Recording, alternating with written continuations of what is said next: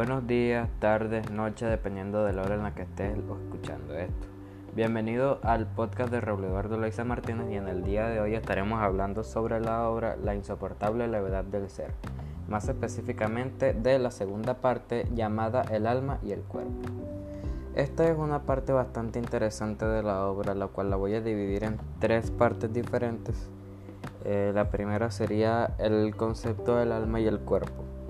Iniciamos este capítulo de la obra, por así decirlo, con unos conceptos básicos acerca del cuerpo, básicamente tocándolo desde un aspecto más fisiológico. ¿Cómo así? Pues básicamente nos referiríamos al cuerpo de una manera física y material.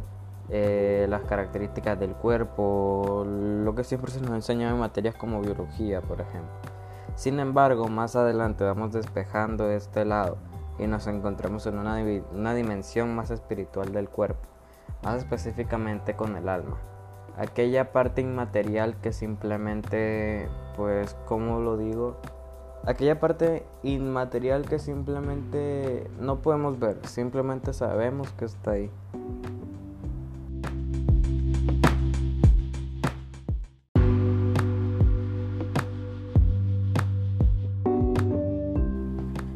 Continuando con el alma y el cuerpo, nos encontramos con la segunda parte, la relación entre Teresa y su madre. Teresa era una mujer con una realidad un poco triste, a mi parecer, pues la mayoría del tiempo se encontraba mirándose a sí misma en el espejo. No de una forma tan egocéntrica, sino como una forma de autoaceptación, diría yo, pues ella lo único que hacía era intentar cambiar esa forma de verse tan parecida a su madre pues obviamente al ser hija de su madre eran muy parecidas físicamente. Eh, la imagen de su madre no era mucho de su agrado debido a que su madre era bastante atractiva en sus tiempos de juventud. Esto fue algo que siempre se lo hizo saber su padre, por lo tanto el abuelo de Teresa. Eh, esto provocaría que ella siempre estuviese rodeada por hombres y al momento de elegir un esposo eligió al más guapo y varonil, cosa que implicaría un embarazo no deseado, el cual daría origen a Teresa. La madre de Teresa nunca fue muy cariñosa con ella, a pesar de los arduos intentos de Teresa para poderse ganar su cariño. Eh, estarían pensando por qué no fue tan cariñosa a pesar de que era su hija. Bueno, lo que pasó es que ella, pues a medida que iba envejeciendo, le iban saliendo arrugas, su cuerpo ya no era igual. También tenemos que resaltar que había pasado por varios matrimonios y todos habían terminado. Ella siempre buscó a un culpable acerca de lo que le estaba pasando y pues cómo no encontró a Teresa como la culpable de ella. Ella siempre la culpó por el tiempo, porque el tiempo pasara para ella, por lo que la llevaría a ser un poco fría y cruel con la pequeña Teresa. Em, eh, también podemos observar cómo ella llegó al punto de desinterés completamente por su físico, llegando al punto de andar desnuda completamente, a veces sin brasier por la casa, bajo el, bajo el pretexto de que todos los cuerpos son iguales. No hay ningún cuerpo diferente y que por lo tanto nadie tiene derecho a ocultar su cuerpo de los demás cosa que obviamente disgustaba e incomodaba a Teresa. También podemos observar cómo Teresa siempre, y aquí podemos observar cómo Teresa utilizaba su pasado para, o sea, utilizaba el espejo para intentar borrar su pasado, intentar cambiar su imagen de su madre hacia ella misma.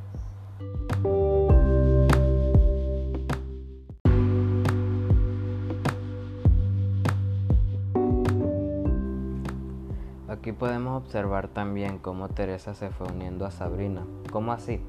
Teresa se fue acercando más a Sabrina debido a que ella descubrió, como ya sabemos, los, las infidelidades de su esposo Tomás con Sabrina.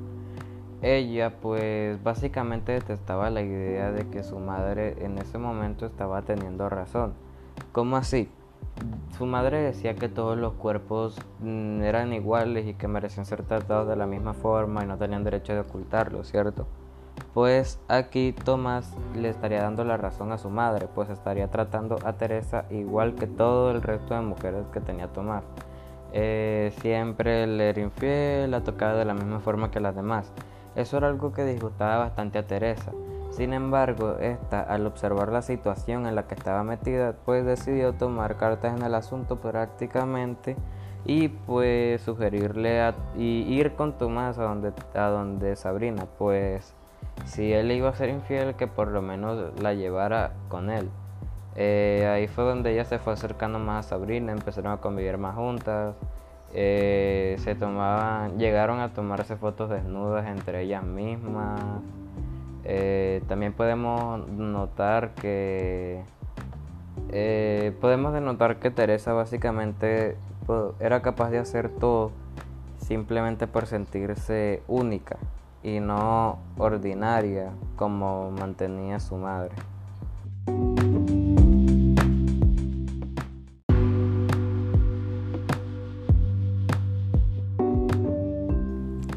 Finalmente estaré hablando sobre los tres sueños que estaba presentando Teresa en esos momentos de su vida. El primer sueño era aquel en el que ella se, encontraba siendo atacada por la gata. Esto básicamente representaba el sufrimiento que, que conllevaba Teresa mientras ella vivía su vida. El segundo sueño consistía en una, en una ronda de mujeres eh, desnudas caminando alrededor de una piscina mientras Tomás les apuntaba con un arma con el propósito de asesinar a aquella que deje de caminar. ¿En qué consistía este sueño? Bueno, básicamente este sueño en particular era un sueño que le molestaba bastante, debido a que era aquel en el que la llevaba a pensar y a ser como su madre, pues al estar desnuda reforzaba la idea de su madre, en la cual era que todos los cuerpos son iguales, merecen ser tratados iguales y no nadie tiene derecho a ocultarlo, además de que ve que todos están actuando igual. Por otro lado podemos observar a Tomás, que tiene una pistola en la mano, dispuesto a matar a quien deje de caminar esto representaría a las infidelidades de Tomás y cómo él trata por igual a todas sin importarles quién sea, pues él las ve a todas de la misma manera. El tercer sueño representaría la, vida después de la muerte de Teresa. Eh, este sueño representaría simplemente en que su vida es un problema, una situación que nunca llega a un final.